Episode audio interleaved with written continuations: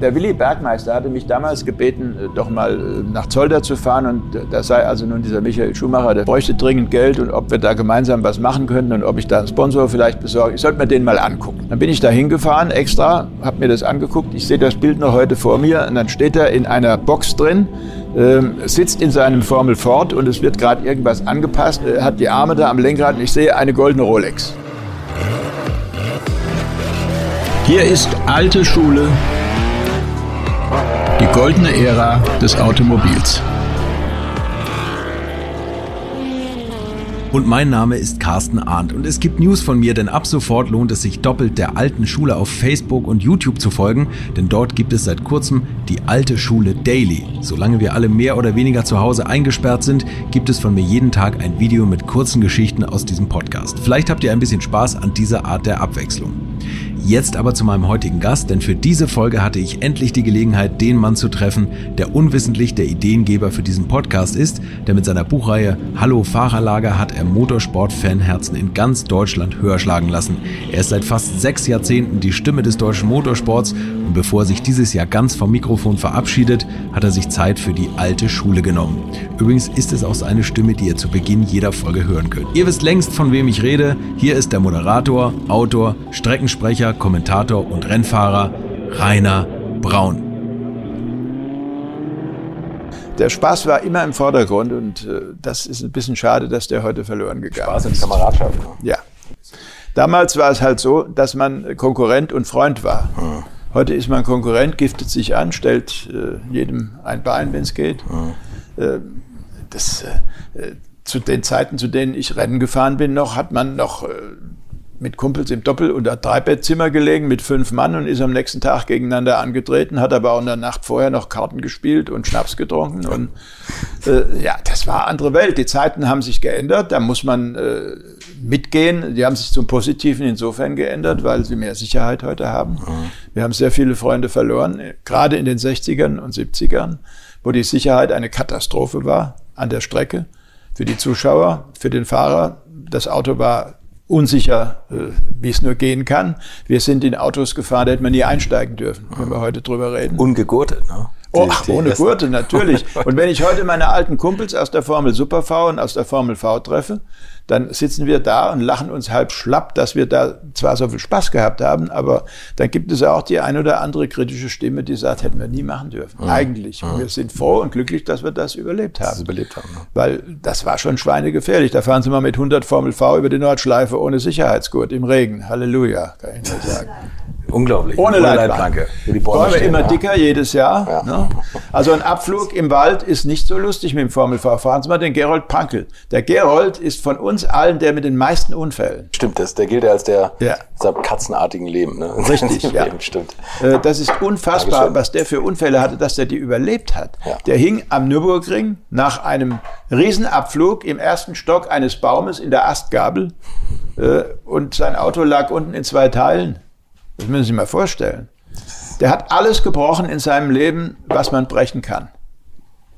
Und seine Rennfahrerkarriere war auch dementsprechend dann kurz. Ne? Fünf, fünf, sechs Jahre heftig, aber mit irrsinnig viel Spaß, mit, mit äh, Rennen, die, die in die Geschichte eingegangen sind, quer, querer am quersten und äh, diese ganze Österreich-Sippe, mit der ich ja auch da aufgewachsen bin, das ist ja ein Erlebnis gewesen. Ne? Den Marco zu erleben, den Pankel, den Preinsberg, den Lauda und wie die alle heißen. Und den, da kam der Rosberg dann noch dazu der beim Bergmann gefahren ist. Das waren schon wunderbare Jahre. Die möchte ich nie missen, nie. Das wäre mehr oder weniger meine Eingangsfrage gewesen. Sie sind seit über 50 Jahren ja, an Rennstrecken unterwegs als 60, Moderator. 60. Seit 60 Jahren. Ich habe als 20-Jähriger angefangen, meine ersten Renngeschichten zu schreiben. Das sind jetzt 60 Jahre Racing. Äh, eine irrsinnig lange Strecke. Ich habe nichts, aber auch gar nichts zu bereuen. Gerne, ja. Null. Das, das denke ich. Und Sie haben tatsächlich alles Mögliche erlebt, die DTM in der Blüte, die, die Formel 1, die Formel V. Wenn Sie an alles zurückdenken, welche Zeit hat Ihnen am besten gefallen oder welche Klasse oder welche Rennserie, wo waren die tollsten ja, ich Typen? Ich muss schon sagen, dass die Rennsportmeisterschaft schon was Schönes war. Mhm. Ähm, so von 72 bis äh, etwa 82, diese zehn Jahre. Das waren wirklich tolle Jahre mit, mit zwei Divisionen und da hatten sie also wirklich einen offenen Schlagabtausch. Deswegen bin ich ja auch heute der Meinung, dieses neu geborene BMW Junior Team, was die da jetzt in München zusammengezimmert haben, äh, das ist zwar eine tolle Idee, nur es ist äh, falsch jetzt zu sagen, das ist eine Neuauflage, das ist keine Neuauflage, die kann es gar nicht geben. ja. Weil die Junioren damals, Zura, Winkelhock, Chiva, die sind mit dem 320er BMW in Sprintrennen gegen die besten Gefahren, die man damals haben konnte als Gegner. Mhm. Der Nerpasch hat diese wilden Buben mit 18, 19 Jahren in diesen Wettbewerb geschmissen. Das hat sich vorher keiner getraut. Mhm. Ich habe versucht, einen jungen Mann, den Hans-Georg Bürger und später auch den Stefan Belloff, bei Porsche Krämer unterzubringen. Ich habe gesagt, riskiert das doch mal mit den Jungen in der großen Division. Lass sie doch mal gegen den Wolleck und gegen den Fitzpatrick und gegen den Ludwig, wie die alle heißen, antreten. Nee, nee, die jungen Kerle, die machen alles kaputt, nee, das wollen wir nicht. Der Nährpasch hat es riskiert und was ist dabei rausgekommen? Die, die haben alles in Grund und Boden gefahren. Es hat zwar ständig gescheppert, aber das wollten die Leute ja sehen. Mhm. Das ist in die Geschichte eingegangen, mhm. diese Junioren. Aber die werden nie mehr heute in diesem Wettbewerb vergleichsweise starten können. Die fahren am Nürburgring Langstreckenpokal und 24 Stunden in ihrer Klasse. Mhm. Das ist ja was anderes als ein Sprint bei der Rennsportmeisterschaft. Mhm. Und äh, damals hat die ganze Welt über dieses Junior-Team geredet und über den Jochen Nerpasch. Das Einzige, was da noch parallel läuft heute, ist eben der Herr Nerpasch, der noch mal aktiviert worden ist mit seinen jetzt 81 Jahren demnächst. Das finde ich toll. Das ist für den Jochen eine wunderbare Aufgabe. Und es ist auch eine Respektsperson, die den Kerlen was vermitteln kann.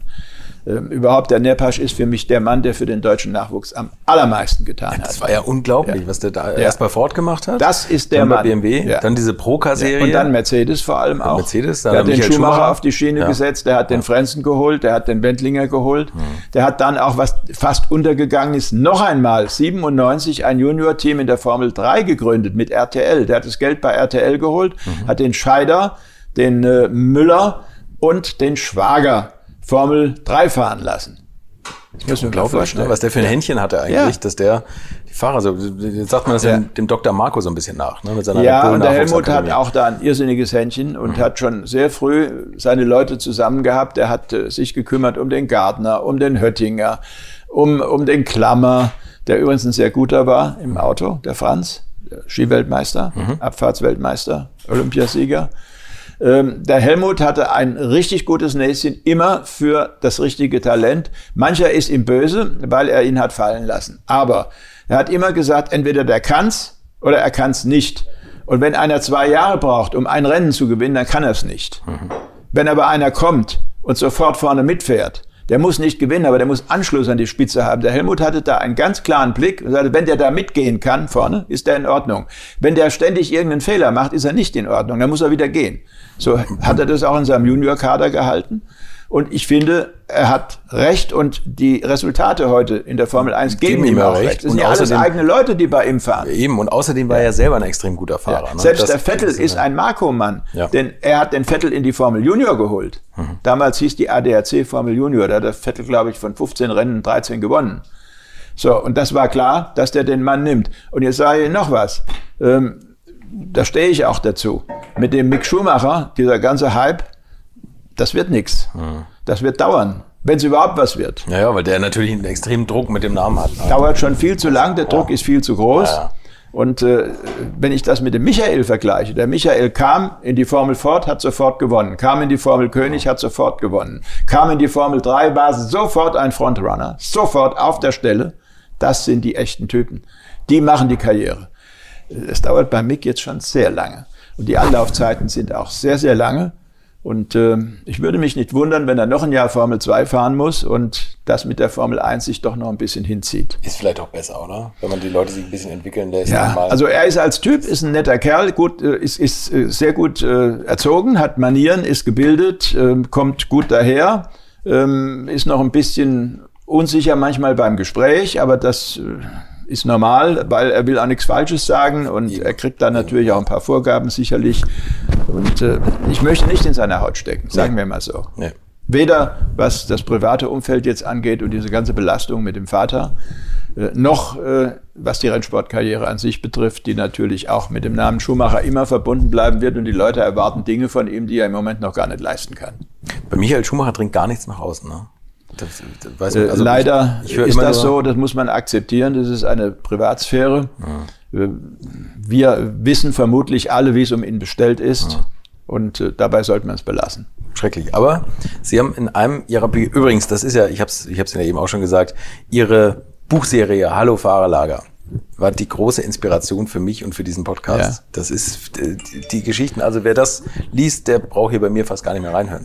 Also, ja, die hat sich auch wunderbar verkauft, muss ich sagen. Wir so mussten toll. sogar nachdrucken. Ja. Und es gibt keine Einser mehr, es gibt keine Dreier mehr. Zweier habe ich noch ein paar hier rumfliegen. Und ich habe sie alle liegen. Und jetzt gibt es noch das Klassik, das ja. ist das ist ganz wunderbar. Also das kann man nur jedem raten, das auch noch zu kaufen und leer zu kaufen, bis es wieder nachgedruckt wird. Ähm, davon gibt's noch ein paar. Ja, also was heißt ein paar? So ein paar hundert habe ich noch. Okay. Aber das Gros ist auch schon weg. Sie schreiben in, ich glaube, Ausgabe eins, wo Sie den frühen Michael Schumacher mal erlebt haben als Reporter. Und jetzt haben Sie gerade gesagt, dass der, dass der so ein Frontrunner war und, ja. und so ein besonderer Fahrer. Was hat den ausgemacht? Oder wie haben Sie das, haben Sie es gleich erkannt? Ähm, sagen wir mal so, der Willi Bergmeister hatte mich damals gebeten, äh, doch mal äh, nach Zolder zu fahren und das sei also nun dieser Michael Schumacher, der führe dort Formel König oder Formel Ford, ich weiß es gar nicht mehr genau. Und äh, der bräuchte dringend Geld und ob wir da gemeinsam was machen könnten und ob ich da einen Sponsor vielleicht besorge. Ich sollte mir den mal angucken. Bis dahin habe ich da noch gar kein Auge drauf gehabt. Dann bin ich da hingefahren extra, habe mir das angeguckt. Ich sehe das Bild noch heute vor mir. Und dann steht er in einer Box drin, äh, sitzt in seinem Formel Ford und es wird gerade irgendwas angepasst. Und ich sehe, äh, hat die Arme da am Lenkrad und ich sehe eine goldene Rolex. Und dann habe ich mich kurz vorgestellt und habe gesagt, junger Freund, wenn wir Geld brauchen für Rennsport, dann sollten wir keine goldene Rolex tragen, sonst brauchen wir kein Geld. Dann ist der purpurrot angelaufen und hat gesagt, es ist ein Fake den hat mir jemand mitgebracht aus Macau. Und dann habe ich gesagt, dann ist es doppelt schlimm. Dann würde ich es erst recht ausziehen, weil das kann man nicht jedem erklären. Ja. So sind wir, das war unser allererstes Gespräch. Dann habe ich dem Willi gesagt, du pass auf, ich habe mir das angeguckt, also sorg dafür, dass der die Uhr auszieht. Das geht nicht. So, und das, die nächste Station war Mainz-Finden. Da fuhr er, Formel Ford, unter äh, Jörg Müller. Standen beide in der ersten Reihe und der Willi Weber und ich standen neben dieser ersten Reihe am Rand und der Willi hat gesagt, auf wen würdest du setzen? Da habe ich gesagt, auf den Müller. da hat der Willi gesagt, also ich setze auf den Schuhmacher. Äh, abgesehen davon, dass sie beide in der ersten Ecke rausgeflogen sind, hat der Willi wohl schon, was seine Langzeitplanung angeht, recht gehabt. Und man muss ihm schon das zugestehen, dass er der eigentliche Entdecker ist des Michael Schumacher. Abgesehen jetzt von der Kartzeit, wo viele Leute Talent erkannt haben mhm. und Weichen gestellt haben. Ich kenne die alle gar nicht im Einzelnen. Ich weiß nur, dass die Entdeckung des Michael Schumacher eigentlich schon zu seiner Kartzeit stattgefunden hat, aber mhm. nicht durch mich. Mhm. Ähm, das betrifft übrigens auch den Stefan Belloff, der mir mehr oder weniger zugeliefert worden ist. ähm, ich habe den Stefan vorher als Kartfahrer überhaupt nicht wahrgenommen, er seinen Bruder. Äh, Tatsächlich, den, den Goa, ja. der mal deutscher Meister war. Und dann hatte ich da äh, die Moderation der Meisterehrung der damaligen ONS und der, des heutigen DMSB. Und äh, dann kam der Dieter Stapper zu mir nach der Ehrung und sagt, guck dir den mal an, das könnte ein guter werden. Und dann haben wir gesagt, ja, das ist so ein Typ wie der Ronnie Pettersen etwa. Und, hm, hm, hm. hm. Und wir haben ihm auch einen Formel-3-Sitz verschafft, beim Bertram Schäfer, gemeinsam. Mhm. War eine schöne Geschichte, aber er hat dann irgendwann, äh, die Einstellung hat ein bisschen gefehlt. Und, beim äh, Belloff? Ja, bei, okay. beim Bruder, also beim Goa. Ach, beim Goa, okay. Bei, beim Georg. Mhm. Und er hat dann auch zugunsten seines Bruders wohl, so formuliert er das, den Rennsport wieder aufgegeben. Und äh, weil in der Familie ja das ganze Geld gebündelt worden ist, dann auch für den Stefan. Dann, den Stefan habe ich eigentlich kennengelernt dadurch, dass der Walter Lechner zu mir gekommen ist äh, ins Büro. Nein, falsch. Er, der Lechner hat mich gebeten per Telefon, ich schicke dir jetzt mal einen jungen Mann vorbei und den guckst dir mal an und dann sagst du mal, was wir da machen können. Und dann kam der ohne Anmeldung zu mir ins Büro rein. Da wohnte ich noch in Bergheim. Das war 1980, Ende 1980. Und äh, sagte, Tag, ich bin der Stefan Belloff. So ist, glaube ich, auch die Überschrift einer meiner Geschichten. Und äh, der Lechner schickt mich, ich soll mal mich bei Ihnen hier vorstellen, ich will in die Formel 1. Sag ich, sag, das ist ja heiter, das wollen Sie alle. Wunderbar. Haben wir einen Termin gehabt? Nee, hatten wir nicht. Auch keinen Anruf vorher, wunderbar. Machen Sie nur so weiter. Ja. ja. so ging das los. Da lachte der sich halb schlapp darüber. Ja. ja und äh, irgendwie hat das sofort gefunkt. Und dann haben Sie was mitgebracht? Unterlagen? Ja, hier eine Mappe. Da hat er offenbar gute Beziehungen zur Bildzeitung in Frankfurt. Da war ständig Belloff hinten, Belloff vorne, Formel Ford hier, Formel Ford da. Ja, und äh, seitdem hat er mir also eigentlich fast täglich telefonisch auf der Leitung gelegen und was haben wir was gefunden schon und er war auch sehr sehr äh, agil und unterwegs, ständig neues Geld zu suchen, zu finden, ist in Vorstandssitzungen reingeplatzt, äh, hat gesagt, Tag, ich bin der Stefan Belloff, ich brauche Geld für die Formel 3. Echt? Ist das ist so? unglaublich. Gut, aber wenn man so hartnäckig ist, das hat sich ja. ausgezahlt. Ne? Ja, und er hat dann tatsächlich auch bei, bei äh, wie hieß die, Glasurit, glaube ich, äh, da hat er Geld gefunden bei, äh, ach was weiß ich, irgendwelche kleinen Firmen hat er alles zusammengeworfen und hat eine komplette Formel-Ford-Saison 1981 äh, mit noch parallel Formel 3 finanzieren können. Und das lief wirklich gut und er hat aber immer gesagt, du pass auf, äh, ich will in die Formel 1. Und daraus ist eine sehr, sehr innige Freundschaft entstanden. Anfangs wollte ich das alles gar nicht machen und habe immer gesagt, du, pff, das ist mir alles zu viel und ich habe schon genug Arbeit mit meiner Kundschaft und jetzt hast du da noch so einen jungen Bengel da an der Backe hängen und da hat meine Frau gesagt, du, du kannst das nicht machen. Du musst dich entscheiden. Entweder sagst du ihm jetzt, bleib weg, ich will das nicht, oder du kümmerst dich. Aber du kannst ihn nicht ständig zwischen Himmel und Hölle schweben lassen. Und Sie sollten aber Pressearbeit oder Management machen? Äh, alles. Alles. alles. Und, und schlecht, Formel 1 Sitz besorgen. Wenn man Willi Weber mit seinem Privatjets um die Welt fliegen sieht, dann ja, ja. ist das ja. Also ich, ich hätte, hätte das nie gekonnt. Und es war eine logische Konsequenz, dass irgendwann der Willi Maurer sich der ganzen Sache angenommen hat, der natürlich viel, ähm, viele andere Möglichkeiten hatte als ich, viel mehr Möglichkeiten. Und äh, er hat ihm diese Formel 2 ermöglicht und alles. Ich war froh, dass er seinen Weg hat machen können. Und was geblieben ist, war eine sehr herzliche Freundschaft. Und leider Gottes auch ein sehr dramatisches und tragisches Ende. Viel, viel zu frühes Ende. Und Sie haben das in Ihrem in Ihrer letzten Ausgabe oder insgesamt äh, liest man immer wieder über die Leute, die eigentlich viel zu früh gegangen sind. Ja. Ähm, da sind Sie natürlich äh, toll, weil Sie äh, viele Leute sehr intensiv kannten, wie zum Beispiel auch den Gerhard Mitter. Mein Trauzeuge, 1967, unser Trauzeuge, in der Marktkirche in Wiesbaden mit dem Udo Schütz zusammen. War einer meiner ganz lieben Freunde, auch zur Zeit, wo er Rennen fuhr. Ich habe ihn kennengelernt mit dem 904 GTS. Das war ein wunderbarer 2 Liter äh, GT, mit dem alle Guten angefangen haben, damals Stommelen, Schütz äh, und, und, und. Äh, Gerd Koch aus Neuss und wie die alle heißen, dieses Auto war ein Traum und der Udo, der hat in dieses Auto reingepasst, auch in den Carrera 6, den, den Nachfolger wie die Faust aufs Auge. Wir haben ihn immer den Stier von Selters genannt, weil er einen Fahrstil hatte, der hinreißend war. Alles quer und brutal und rein in jede Lücke und das hat einfach gepasst und, und einfach ein super Typ. Ja, ein super Typ. Ja, cool. Ja, Gerhard Mitter. Ja. Da waren wir stehen geblieben. Gerhard. Das ist ist ja auch ein Talent, was viel zu früh eigentlich gegangen ist. Ne? Tja, das mit der Formel 2 am Nürburgring war eine ganz üble Geschichte, von der heute noch nicht klar ist, wer sie letztlich verschuldet hat. Man vermutet, die Lenkung ist gebrochen, aber das Auto ist einfach Die BMW-Leute sagen, der Gerhard hat selbst dran rumgepopelt an der Lenkung, weil ihm das irgendwie komisch vorkam. Mhm. Andere sagen, äh, BMW hat ihm das Auto so hingestellt. Es ist müßig, jetzt darüber nachzudenken, wer, was, wann wie verschuldet hat. Er ist tot äh, und das ist schlimm genug. Äh, äh der hätte noch in der Formel 1 Karriere machen können. Der Gerhard war einer von denen, die als ganz ruhiger Vertreter daherkamen, völlig unauffällig, aber eben unglaublich schnell waren. Er konnte alles. Er konnte wirklich alles. Der konnte jedes Auto sofort am Limit bewegen. Egal ob GT, ob äh, Tourenwagen, ob Formel, völlig egal und ein ganz liebenswürdiger Mensch. Das ganz, man, ganz das habe ich schon ganz oft von ihm gelesen, ja. dass der, dass der so außerhalb des Autos ja. liebenswürdig war, aber innerhalb des Autos. Und für jeden Blödsinn zu haben, jeden derben Scherz, äh, das Schütz und Mitter zusammen war damals so wie heute Poldi von Bayern, Quester und Stuck. okay. Ja? Heute heißt das Trio Infernal und damals hätte ich, hätte ich gesagt Duo Infernal. Gibt es da irgendwas, was Ihnen besonders in Erinnerung geblieben ist, was die, was die so gemacht haben? Oder? Es gab ständig irgendwas zu lernen. Gut, es gab natürlich auch diese berühmten Saalschlachten bei den Bergrennen, wo man dann in, in irgendwelchen äh, Landhof, Landgasthöfen äh, übernachtet hat und hat da in irgendeinem so Nebensaal einen großen Tisch gehabt, wo man gegessen hat. Und dann fing die dann an, mit Knödel zu werfen und mit Sauerkraut und an den Hirschgeweihen hing das Rotkraut runter und der Wirt hat die Haare sich gerauft. Das war mehr dann eine Gemeinschaftsnummer.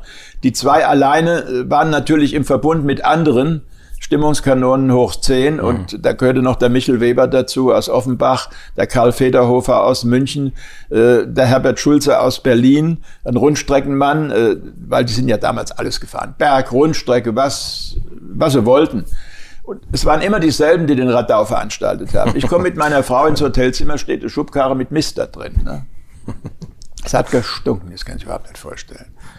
So nebenbei mal eben. Ne? Fahren Sie mal den braune Karre mit Mist ins, ins Hotelzimmer. Ne? Ja? Da, waren Sie, da waren Sie als Journalist oder als Rentner? Als Journalist. Als Journalist, weil das ist ja, auch Kein so Respekt, Thema, kein Respekt. Okay. Das waren 60er Jahre noch. Gell? Da haben wir uns gerade kennengelernt. Da wollte ich Sie gerade in die große Welt des Rennsports einführen. Dann mache ich die Zimmertür auf, da steht die Schubkarre mit Mist. das ist schon gleich wieder genug davon. Ja, das hat sie, du hast Freunde. und, und einer, der, den Sie auch näher kennengelernt haben über die Zeit, war Jochen Rindt. Der Jochen. Dann hören wir auch auf mit, Ach, mit der Jochen, ja. Als Verstorbene. Der Jochen, den habe ich in Graz kennengelernt, gemeinsam mit dem Helmut Marko. Mhm. Ähm, das waren Schulfreunde, Jugendfreunde, die haben halb Graz auf den Kopf gestellt. Man sollte sich immer von denen fernhalten, ne? oder das wurde immer, so ungefähr, wurde ja. Gesagt, wurde ja. also den, den Jungs gesagt im Elternhaus, haltet euch von den beiden mal fern. Das sind ganz wüste, ganz schlimme. Äh, der Jochen hat mir sehr geholfen bei meinem äh, Start äh, in die richtige große Welt des Motorsports, Formel 2 EM und diese Dinge. Mhm. Da habe ich von ihm alles erfahren, was ich erfahren wollte. Ich meine, ich durfte ja damals schon als 24-Jähriger, durfte ich ja schon ans Mikrofon. Da habe ich auch bei den Reportagen den Jochen natürlich kennengelernt, äh, als Formel-2-Fahrer. Mhm. Habe ihn aber vorher schon gesehen, in Wien-Aspern habe ich auch geredet. Ähm, ähm, bei den Flugplatzrennen in Österreich, Innsbruck, Aspern, da fuhr er Abarth, da fuhr er Porsche Carrera. Da gab es unglaublich viele äh, Treffen, wo du einfach hingegangen bist und du hast alles erfahren, was du erfahren wolltest. Heute kriegst du ja nur noch Wortfetzen gesagt. Und, Unternehmen und dann ist noch halb gelogen. Noch, ja. ja. Aber der Jochen sagt, was willst du wissen? Und was willst du wissen jetzt zu dem Auto? Was willst du zu Abarth wissen? Was willst du zum Formel 2 wissen? Wo immer wir uns getroffen haben, Übrigens, die Bekanntschaft an der Rennstrecke kam mit dem Kurt Ahrens zustande. Tatsächlich? Ja. Ah, okay. Äh, der Kurt hat mir den Jochen eigentlich äh, an der Rennstrecke vorgestellt. Und erst später kam ich nach Graz mhm. und habe die dann da, dann habe ich den Helmut kennengelernt über die Formel V und dann hat sich dieser Kreis geschlossen. Aber die Zeit mit dem Rind war unglaublich, weil der Jochen war ein total unkomplizierter Mensch, der eben diesen österreichischen Schmäh verbreitet hat, der mir unglaublich viele äh, Dinge gesagt hat, die ich sonst so nie erfahren hätte. Sowohl vor als auch hinter den Kulissen. Mhm. Der sagt, pass auf, und das, was ich dir jetzt sage, das sage ich dir nur einmal, damit du es weißt. Und dann vergisst du das. Und wenn ich je erfahre, dass du das über das Mikrofon hinausgeplärt hast, dann brauchst du bei mir gar nicht mehr vorbeikommen. Und dann hat er mir, um Hintergründe zu erhellen, Dinge erzählt, von denen ich genau wusste, dass du nie weitererzählen, nie schreiben, nie sagen. Mhm. Und daran habe ich mich immer gehalten. Und da ist ein Vertrauensverhältnis entstanden. Mhm. Der kam zum Schluss zu mir und hat gesagt, du pass mal auf, ich habe da hier noch einen Helm, der ist noch, ähm, der ist noch äh, weiß und leer, da könnte man irgendwie was drauf machen, sponsormäßig. Wenn du findest, einen Sponsor, kriegst du, ähm, ich glaube, er hat mir 20 Prozent sogar versprochen. Das müsste in einem meiner Bücher drinstehen. Im letzten. Ja. 1000 Mark für den Aufkleber ihrer Redaktion. Ja, irgendwie so. Danach 20 ja, ja, ja. Aber er hat sich, glaube ich, erst beschwert über die 1000 Mark. Ja, ja, das war ihm erst zu wenig, aber dann hat er gesagt, her damit. ja, und ähm, ich hab dann, bin dann wirklich für ihn auf Sponsorsuche gegangen, habe auch einen gefunden, aber leider ist er mir ja dann mehr oder weniger tödlich verunglückt 1970. Hm. Ähm, ich wollte nur damit sagen, äh, dass er ein, ein Typ war, der immer äh, geradeaus war und sogar, der hatte, hatte eine Eigenschaft, die hieß Geiz. Würdet ihr eigentlich auch so gerne wie ich manchmal neue Länder mit einem Oldtimer erkunden, aber ihr scheut euch die lange Anreise auf Achse oder die teuren Transportkosten? Dann gibt es eine der coolsten Alternativen, von denen ich bisher gehört oder in zahlreichen Artikeln gelesen habe und das sind die Eckis Oldtimer Rally Reisen durch Costa Rica. Luxuriöse zehntägige Urlaube und zwar in Minigruppen mit Oldtimern, die ihr vor Ort aussuchen könnt. Und nein, mir hat die Sonne nicht den Kopf zerbraten und ich rede jetzt auch nicht vom schättrigen Ford Fiesta der Billo Autovermietung.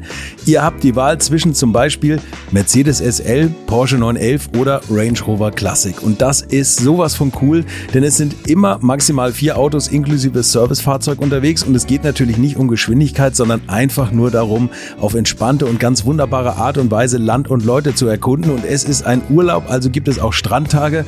Und wer schon mal in Costa Rica war, der weiß, dass es ein sicheres Reiseland ist mit grandioser Flora und Fauna, mit Vulkanen, Regen und Nebelwäldern und irren, irren Stränden. Und mit den Fotos könnt ihr auf Instagram noch die Freunde zu Hause richtig neidisch machen. Ist ja auch nicht ganz unwichtig heutzutage. Schaut es euch auf jeden Fall mal im Netz an. Und als ich das erste Mal auf der Seite war, konnte ich es gar nicht glauben, dass jemand sowas organisiert.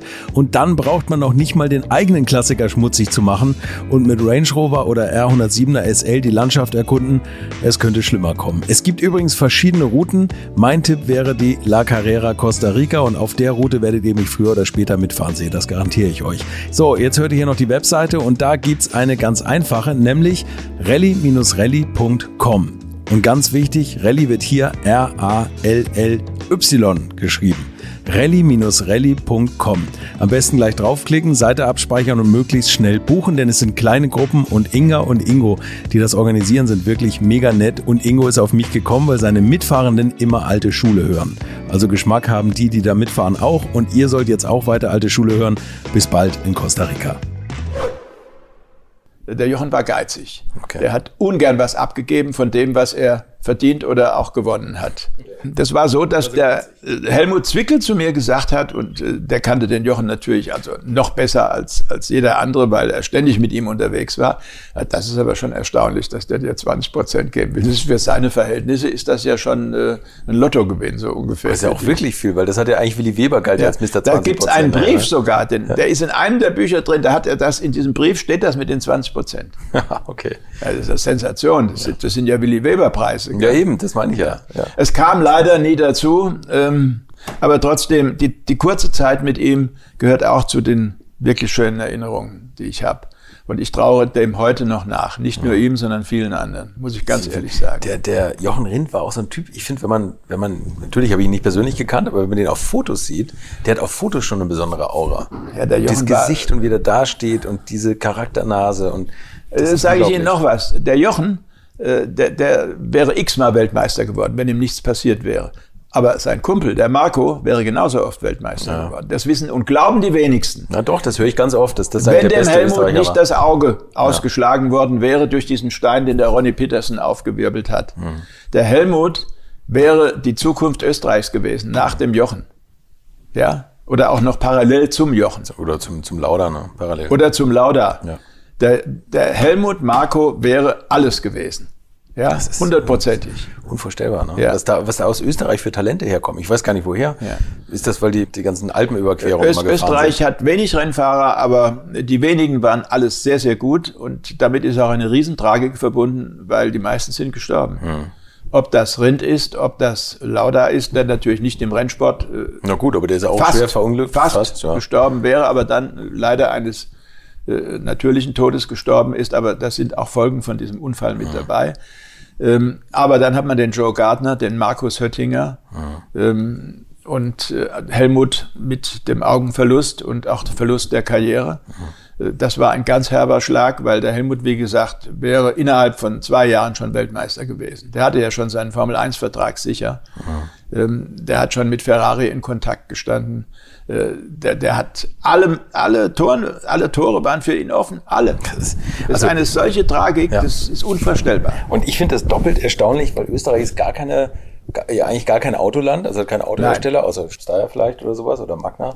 Aber trotz allem kommt da ein, ein Carlo Arbeit kommt aus Wien ja. und der Kurt Bergmann und Kurt Bergmann ist der Mentor vieler, vieler Rennfahrer. Ich habe auch das Vergnügen gehabt, für ihn zwei Jahre zu fahren war auch Teamkollege in dieser Zeit vom Helmut Marko und vom Erich Breinsberg und äh, vom Werner Riedel und äh, Helmut Koenig, übrigens, den haben wir gerade vergessen bei der Aufzählung. Das wäre auch einer gewesen, der in Österreich hätte äh, als Österreicher Karriere machen können. Vieles gewinnen können. Äh, mein Gott, es ist so tragisch, was die ganzen Österreicher für ein Schicksal erlitten haben. Aber über die Zeit müssen wir nämlich auch nochmal reden. Ja. Die Formel V. Ah, geil. Ja, das, das kommt auch immer wieder in Ihren Büchern durch. Ja. Das ist ehrlich gesagt eine Zeit, die ist so weit weg für mich. Ich bin 76 geboren, das ist natürlich lange vor meiner Zeit gewesen, aber wenn man den Namen liest, was da für Typen draus erwachsen sind. Äh, das Formel war v eigentlich ein, ein Generationswechsel im Rennsport durch die Formel V, weil das sind so viele junge Leute über die Formel V in den Sport hineingekommen und so viele Talente auch daraus entstanden. Das äh, kann man bestenfalls heute vergleichen mit der Formel ADAC beziehungsweise Formel 4, wie das heute heißt. Mhm. Das war so unglaublich. Damals gab es ja überhaupt nichts für den Nachwuchs. Null. Sie fuhren Tourenwagen, GT, Sportwagen, Ende. Mhm. Das war alles sehr teuer. Und in jedem Falle sind sie als junger Mann in ein Feld reingekommen, wo Halbprofis und Profis rumgeturnt sind und sind erstmal untergegangen, wenn sie nicht also ein, ein Supertalent waren. Mhm. Und dann kommt der Huschke und bringt da zum Norrisring 10, 12 Formel V. Das war eine amerikanische Geschichte eigentlich. Ne? Haben sie aus Amerika gekommen. kommen lassen, gemeinsam mit dem Dr. Hahn, der später VW-Vorstand wurde und der damals in Amerika Verkaufsdirektor war für VW. Und der Huschke und der Hahn waren befreundet und die haben gemeinsam diese Formel V nach Deutschland geschafft. Fünf oder sechs Beachcars und fünf oder sechs Formcars, so hießen die dort. Die Beachcars waren ein bisschen eleganter. Der Formcar war mehr eine Badewanne. Ähm, in jedem Fall hatten sie viel Platz im Cockpit, hatten äh, aber keinen Platz für einen Gurt. Äh, kein Platz für einen Gurt. Äh, Feuerlöscher gab es auch nicht. Sie haben sich da reingleiten lassen. Sie hatten rechts da an der Seite ihre Schaltung ohne Kulisse, ohne alles. Da haben sie rumgerührt wie im Suppentopf. Und manchmal haben sie einen Gang getroffen, manchmal auch nicht. Wenn sie nicht getroffen haben, ist der Motor gleich hochgegangen. Ja, ist, wenn sie, wenn sie vom vierten in den dritten schalten wollen und in den ersten kommen, ist es nicht mal so lustig. Ne? Dann blockiert Jetzt hinten aber, ja. alles, sie fliegen durch die Gegend und der Motor ist beim Teufel. Ne? Ja, und äh, dann ging das da los. Und dann saßen erstmal da irgendwelche Menschen drin, von denen keiner wusste, wer sie überhaupt waren. Der Einzige, der bekannt war, der da drin saß beim ersten Rennen, war der Lothar Dongus. Der war damals Porsche-Mitarbeiter und fuhr damals schon einen Porsche Super 90. In einer Sonderklasse Porsche Super 90 war das der Superstar überhaupt. Der hat jedes Rennen gewonnen mit dem Klemser im Wechsel. Also auf jeden Fall, der Dongus hat das Rennen auch als Trainingsschnellster angegangen. Dann hat er irgendein Getriebeproblem gehabt und es hat dann irgendein Unbekannter gewonnen. Soweit, so gut. Diese Formel ist dann relativ schnell. Wir haben dann so eine Tournee gehabt im ersten Jahr. Die ging zum Teil Bergrennen, Schau ins Land, Eberbach und was weiß ich. Was war Ihre Rolle da im ersten Jahr? Äh, meine Rolle war eigentlich gar keine. Die Rolle war die, dass der Huschke gesagt hat, der Braun setzt sich in das Auto und fährt jetzt, um zu zeigen, dass er das auch kann, was er ständig schreibt und erzählt mit seinem frechen Maul. Jetzt wollen die Leute mal was sehen. Und es gibt ein Foto von Ihnen im ersten ja, Rennen, ja. da sitzen Sie im Anzug, ja. im Sakko mit Krawatte. Ja, ja. das weil da war ich ja eigentlich, da ist man noch mit einer Krawatte zur Streckenreportage gegangen. Ja, das ist ja auch okay, aber, aber so sind Sie ja auch gleich ins Rennauto reingestiegen. So bin ich dann da. Das Rennen mitgefahren. Ich hatte eine Tageslizenz, die kostete fünf Mark. Mhm. Ja, es hat sich keiner darum geschert, ob sie da ein Overall anhatten oder nicht. Ich, mein Sakko, das, die Rockschöße wedelten an der Seite. Der Helm, den habe ich noch vom Nerpasch geliehen, der war viel zu groß. Der, beim Anbremsen kippte der immer runter. Und wenn der Fahrtwind, das war ja noch die, der lange Kurs Nürrisring, ja, damit wir uns also, da richtig verstehen. Da ging es noch okay äh, drei Kilometer oder zwei Kilometer hoch und zwei runter. Der Norrisring? Ja, natürlich. So lange, das ja. kenne ich nicht. Das, der ich alte Norrisring. Okay. Der war ja viel länger. Da war ja jede gerade zwei Kilometer. Oh Gott, das war ja fast in München. Ja, ja, klar. Ah, okay. Und da war oben eine Wende und da ging es zurück und den haben sie dann entschärft, weil da immer zu viel zu viel passiert ist. Ja, da wurde zu viel angeschoben, außerhalb der Kameras. Au außerhalb auch noch. so, und äh, dann hat der Huschke gesagt, ja, das war ja ein gutes Resultat, willst du weitermachen? Da habe ich gesagt, ja gern, wenn ihr, ihr ein Auto für mich habt, dann steige ich gern überall ein. Und so kam es, dass ich dann fast alle Rennen mitgefahren bin im ersten Jahr. Und auch gleich dann Bergpreis Bad 9a gewonnen habe. Beim Eifelrennen bin ich Dritter geworden, glaube ich. Äh, was haben wir noch gehabt? Äh, Wunsdorf war ich leider nur Sechster oder Siebter. Äh, und die, der, der Huschke hat uns ja ständig irgendwelche Profis dann da reingepackt. Ne? Da fuhr der Stommelen, der Kausen, der Udo Schütz und der Gerhard Mitter und eben die ganzen Porsche-Werksfahrer, der Bobby Klass. Die mussten dann Formel. V mitfahren, aber im ja, Endeffekt war und die das sollten uns, uns zeigen, Linie. Mhm. Ja, hier, da orientiert euch. Was passiert am Nürburgring? Stommelen, Superstar, ne? Hier, Herrschaften, richtet euch nach ihm. Was passiert? Es war nass, der Kollege Stommelen fährt man richtig für eine Trainingsbestzeit, alles wunderbar. Ich fliege in hohem Bogen bergab Südschleife, nicht äh, Nordschleife, Südschleife, mhm. kennen die wenigsten heute. Mhm. Südschleife sechs, sieben Kilometer, ja, mündet dann in die alte Gerade zur Nordkurve und Start-Zielschleife zurück, links rum, runter. So. Saugefährlich. Ich fliege durch drei Bäume durch, hinunter in so eine Böschung. Wen treffe ich da unten? Kollege Stommel. Der lag auch schon mit seinem Auto. Unser Lehrmeister, da unten liegt er. So, und das geht ja noch weiter. Und die Streckenposten, damals ja sehr freundlich und nett, haben dann das Auto mit dem Rolf gepackt und wieder auf, oben hingesetzt. Und äh, meins haben es aber dann nicht mehr hingekriegt. Ähm, Rolf fuhr wieder weiter, wurde dann irgendwo noch Fünfter oder Sechster. Tatsächlich? Und hat mich oh. in der Auslaufrunde mitgenommen, Huckepack, zurück zu Start und Ziel. das gibt's ja nicht. Das sind natürlich Geschichten, gell? da sträuben sich heute jedem Sportkommissar die Haare. Ja. so, und aus die, dann wurde eben aus dieser Formel V eine sehr nette Freundschaft zu den Verantwortlichen, Anton Konrad und, und Klaus Beck und wie die alle hießen, äh, die das auch dann als Formel V Deutschland wirklich in professionelle Bahnen gelenkt haben. Und dann hat man mich gefragt, ob ich Lust hätte, weiterzumachen.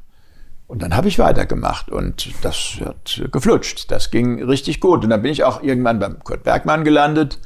Äh, bin eine Saison für den Peter Max Müller in Hannover gefahren, fast nur Berge, acht Siege in Folge, bis der Herr Ertl kam. Okay, Harald Ertl. Acht Siege am Stück. Es war ein einsamer Rekord. Ja. Ich werde das nie vergessen. Und dann 1967 war das Spessartbergrennen. Kommt ein junger Österreicher daher, den haben wir übrigens auch bei der Aufzählung noch vergessen, ne? äh, mit Bart, Rübezahlbart und stellt sich vor, sagt, ich bin der Ertel, ich habe gehört, Sie sind der hier, der alles gewinnt bisher, können Sie mir ein bisschen was erklären? Und ich, natürlich nett wie ich bin, erkläre dem alles, fahre mit dem den Berg hoch, zeige dem jede Ecke, mit dem Resultat, dass er mir fünf Sekunden abnimmt. Nee. Ja, und sagt hinterher, ja, es war nett, dass du mir alles gezeigt hast, tut mir leid. ja, das war auch der Beginn einer wirklich äh, wunderbaren Freundschaft. Ähm, wir haben tolle Zeit miteinander gehabt. Ähm, ich war ihm nie böse. Irgendwann ist immer eine Serie zu Ende und nun kommt einer, der das besser kann und mhm. das war's dann. Ich habe gegen den Harald fast nie mehr gewonnen. Echt, war das so ein Talent? Ja, ja, war schon. War mega. Aber waren Sie mal, äh, als Sie, als Sie da diese acht acht Rennen in Folge gewonnen haben, dass sie, dass sie überlegt haben, vielleicht werde ich auch lieber Profi? Ja, das war der nächste Punkt, der mich sehr beschäftigt hat und der hat mich vor allem 1971 äh, dann wirklich richtig eingeholt, nachdem ich diese ganze wilde Zeit mit Marco, mit Ertel, äh, mit den ganzen äh, Finnen mitgemacht habe und der ganze Zirkus mit dem Kotolinski und dem AP1 ähm, das war ja eine Horde, das könnt ihr euch ja überhaupt nicht vorstellen. Und ich war immer in derselben Situation. Ich hatte immer Kontakt zur Spitze und habe mich nie getraut, letztlich den Schritt zu gehen, um jetzt das entscheidende Manöver zu veranstalten, um das Ding zu gewinnen. Weil ich immer gesagt habe, du musst am Montag ja wieder was schreiben. Du musst in deine Redaktion zurück. Damals war ich dann schon bei der Autozeitung in Köln, eines der Gründungsmitglieder habe die Sportredaktion geleitet und man hat von mir erwartet, dass ich Montag wieder am Tisch sitze. Mein Chefredakteur Hans-Wilhelm Gabe hat gesagt, Braun, von mir aus kannst du alles machen. Ich erwarte nur, dass du am Montag früh hier bist mit deiner Geschichte und dass das Blatt erscheint. Und das ist mir ständig durch den Kopf gegangen. Ist das so? War man, ja. war man da so pflichtbewusst? Und ja, so? und dazu natürlich war ich äh, noch relativ junger Vater. Tochter war da um diese okay, Zeit ja. drei, vier Jahre alt. Hm. Ach Quatsch, die ist erst 69 geboren. Also war sie eins, zwei Jahre alt. Hm. Und ähm, geheiratet habe ich 67, also da gibt es ja Verantwortung auch der Familie gegenüber. Mhm. Meine Frau hat immer gesagt, äh, mach was du willst, hab deinen Spaß, aber komm mir heil nach Hause. Äh, diese Dinge sind mir schon durch den Kopf gegangen. Und irgendwann mhm. habe ich schon gemerkt, dass ich ständig irgendwas verschenke, weil ich mich nicht traue.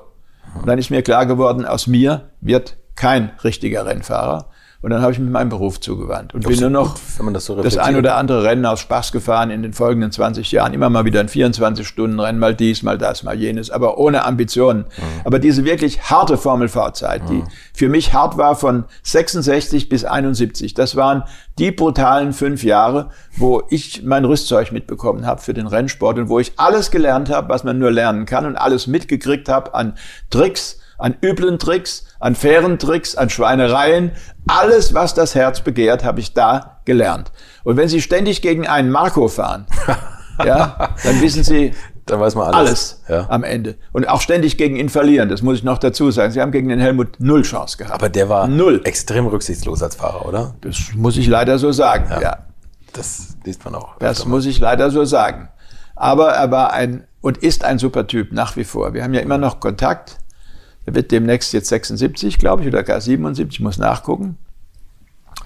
Ähm, ich habe mit dem Helmut eine irre Zeit gehabt in Graz. Ich war oft in seinem Wochenendhaus. Wir haben gezockt und gepokert nächtelang. Und diese, diese Jungs aus der Formel V, das, das war einfach eine verschworene Gemeinschaft, die gegeneinander angetreten ist, aber die auch äh, untereinander ein Verhältnis hatten. Äh, das sucht man heute leider vergeblich. Ja.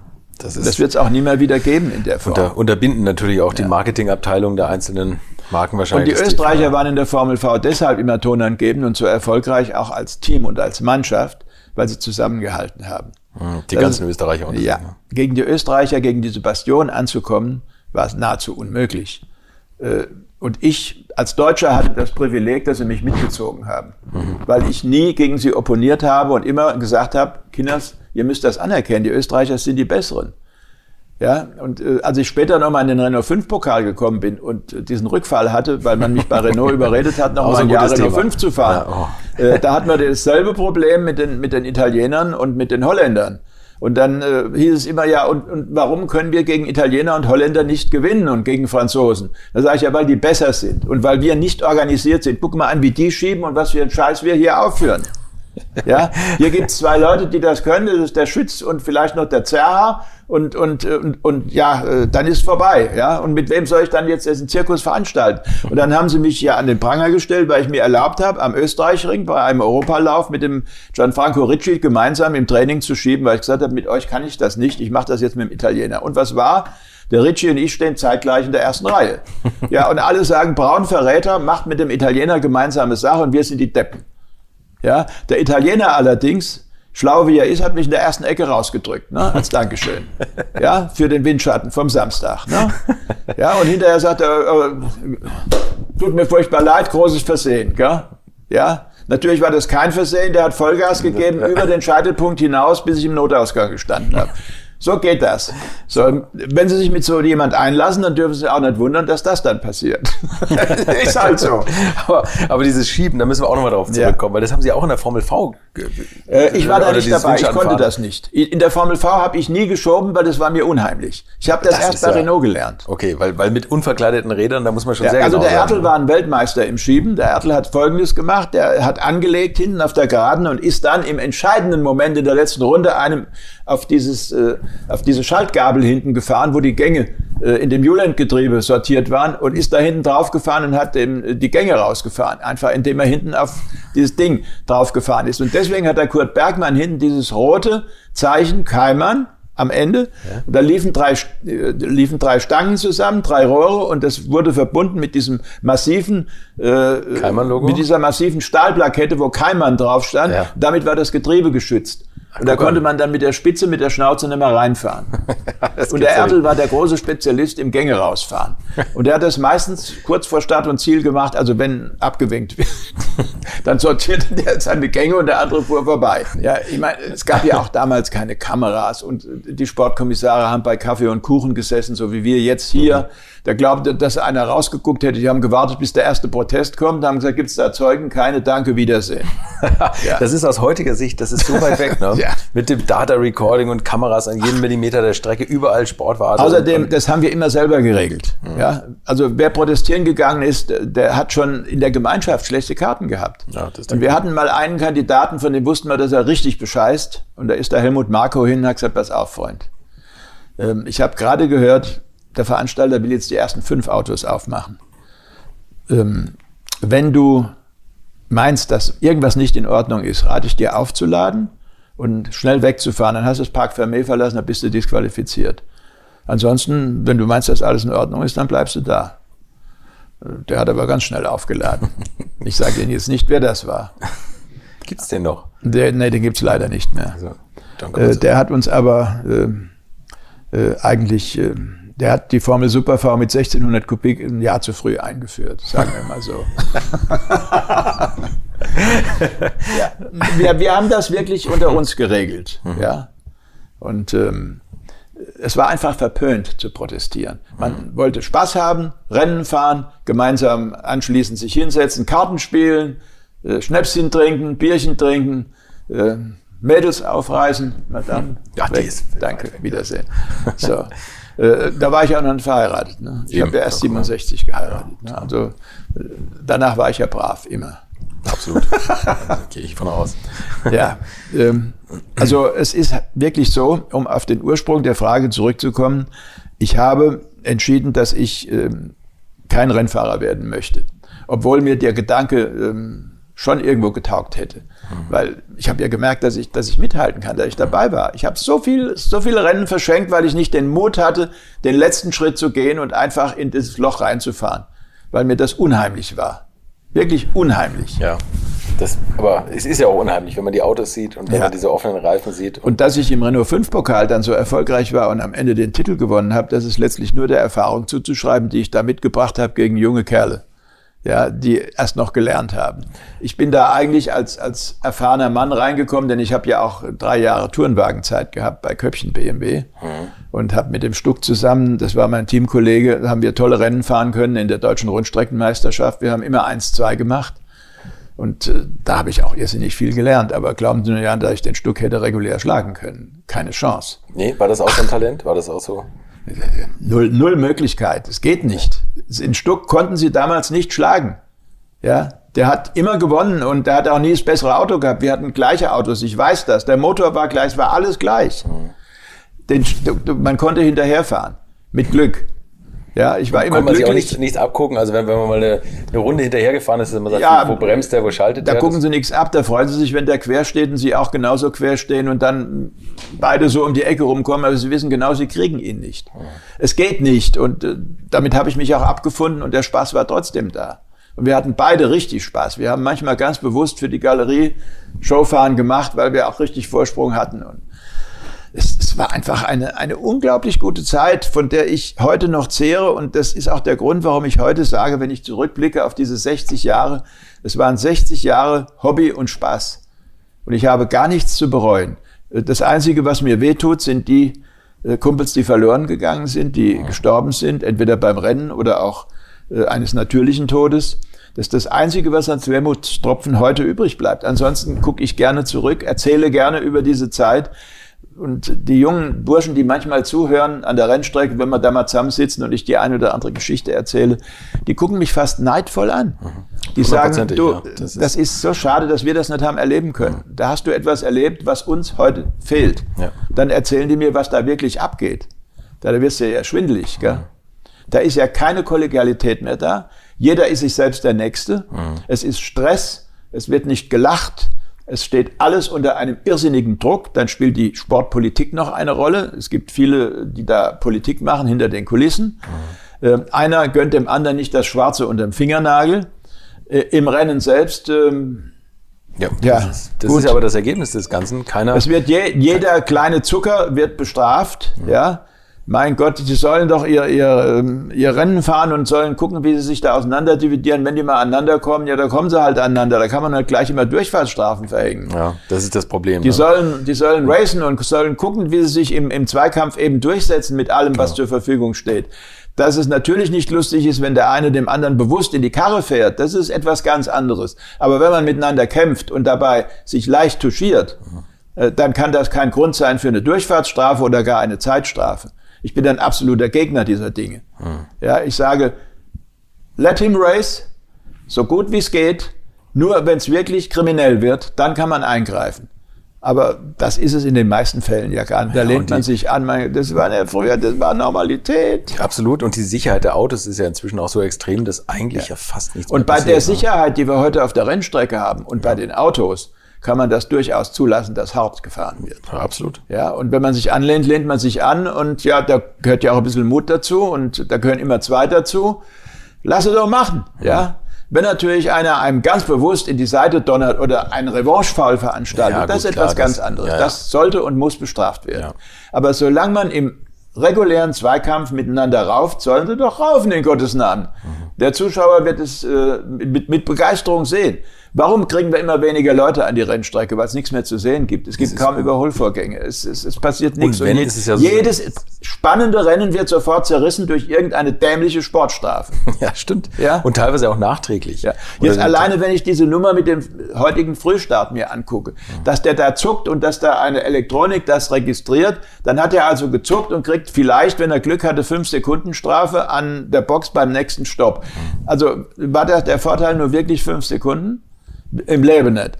Das war halt ein Frühstart, in Gottes Namen, dann gib ihm eine Sekunde. Ja. Mehr war es ja dann doch nicht. Ja. Ne? Äh, aber früher hat man eine Minute gegeben, das war ja noch viel schlimmer. Ja? Oder gar eine Durchfahrtsstrafe für den Frühstart. Ja. Also das kann man doch nicht machen. Äh, leider ist die Rennerei ist äh, leider erstickt in Reglements und in äh, politischen Ränkespielen und es ist, äh, ich, ich gucke mir das ja alles hier am Fernsehen an. Mhm. Ja, ich lasse ja nichts aus. Ich habe ja. Schauen Sie noch, ja? Sind Sie noch? Ja, natürlich. Ich mache mir fürs Wochenende einen Zettel, wo drauf steht, wann ist wo was zu gucken. Dann gucke ich mir das an. Notfalls zeichne ich es auf. Wenn ich nicht da bin, dann gucke mir das im Schnelllauf an. Äh, ich bin absolut auf der Höhe der Zeit und es mag mir niemand vorwerfen, dass ich in der Vergangenheit lebe. Das ist nicht so. Ja, ich habe ich. durchgängig bis heute alles verfolgt und bin auf dem allerneuesten Stand der Dinge mhm. und muss mich immer wieder wundern, was hier so alles abgeht. Mhm. Mehr kann ich dazu nicht sagen. Will ich auch nicht sagen. Ja, ich habe mich schon genug in die Scheiße gesetzt. Ich möchte euch noch meinen Partner dieser Folge vorstellen und das ist die Firma Kali. Und die machen etwas, wovon ich lange geträumt habe, nämlich immer, wenn ich mal wieder große Rechnungen für kleine Arbeiten am Auto präsentiert bekommen habe. Ich erinnere mich da an meinen Wunsch, bei einem früheren Fahrzeug einige Programmierungen wie Blinkerbestätigung beim Abschließen und so weiter ändern zu lassen. Ich bin fast hinübergekippt bei den Preisvorstellungen des Händlers. Fehlercodes sind auch so eine Sache, wo man vielleicht gerne mal selbst draufschauen würde und nicht zuletzt werden über immer mehr Sensoren am Auto immer mehr Daten erfasst und dafür gefühlt immer weniger Infos an den Fahrer weitergegeben. Auch unfair. Oder habt ihr noch einen Ölthermometer oder das Manometer für Öldruck im Armaturenbrett? Ich nicht. Kali ist da der Problemlöser eurer Wahl. Damit habt ihr die komplette Transparenz über den Zustand eures Autos und holt euch die volle Kontrolle über euer teuer bezahltes Fahrzeug endlich wieder zurück. Als täglicher Begleiter liefert Kali euch die Fehlerdiagnose in Herstellerqualität, Auslesen und Löschen von Fehlercodes, Auslesen und Aufzeichnen von Motor-Live-Daten, sogar mit Referenzwerten zum besseren Verständnis, Freischalten von versteckten Funktionen, bei denen man auch manchmal staunt, was das eigene Auto eigentlich alles kann. Ihr benötigt nur einen Wagen mit OBD2-Stecker und die Funktionen von Kali variieren je nach Hersteller. Aber wenn man mal in die Liste schaut, dann findet ihr alle üblichen Verdächtigen wie natürlich BMW, Mercedes, Porsche, Toyota, Volvo, Land Rover, Opel, Peugeot, Skoda, VW, Mini und viele, viele Marken mehr. Alles lässt sich bequem über eine iPhone- oder Android-App steuern. Es gibt eine kostenlose Version, mit der ihr Basisfunktionen nutzen könnt und eine Lizenz speziell für eure Automarke oder bei Interesse auch für alle Automarken.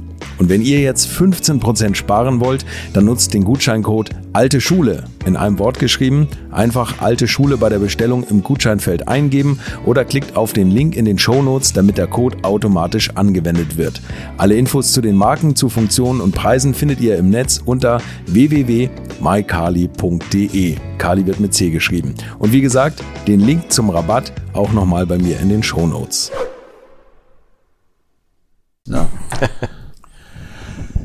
Ja, ähm, trotzdem hat mir der Rennsport unglaublich viel gegeben. Als Beruf, als Hobby, als Erlebniswelt oder wie immer ich es nennen will. Aber dennoch bin ich jetzt zu dem Schluss gekommen, dass dieses Jahr die Abschiedstour stattfindet, die Abschiedsrunde von den Rennstrecken. Ich werde meine Tourenwagen Klassik-Leute noch begleiten, so weit wie es geht. Ich werde nicht alle Rennen machen. Die, die zu weit weg sind, lasse ich bleiben. Hockenheim, Nürburgring mache ich. Auch den Norrisring, wo ich angefangen habe, da werde ich auch aufhören. Norrisring habe ich angefangen, 1963. Äh, das war meine, eine meiner ersten Reportagen. Und der Leistner hat damals gesagt, das war der Rennleiter, wir riskieren das mal mit dem jungen Mann hier. Der hat mir gut gefallen. Am Rossfeld habe ich den gehört, den sollten wir hier mal reden lassen, weil unser bisheriger Sprecher, der ist immer betrunken um die Mittagszeit. Hat immer einen Kasten Bier neben sich stehen und lallt schon um ein Uhr und es geht nicht mehr. Da bin ich da hingekommen, auch mit Krawatte und Jackett und habe meine erste Reportage dort gemacht. Meine erste große am Norrisring.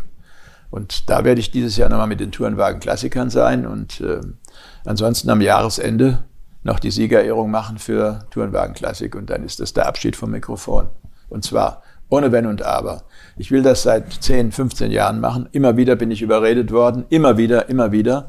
Aber es ist jetzt an der Zeit, äh, für die Familie da zu sein. Für Tochter, Enkelkind, Frau.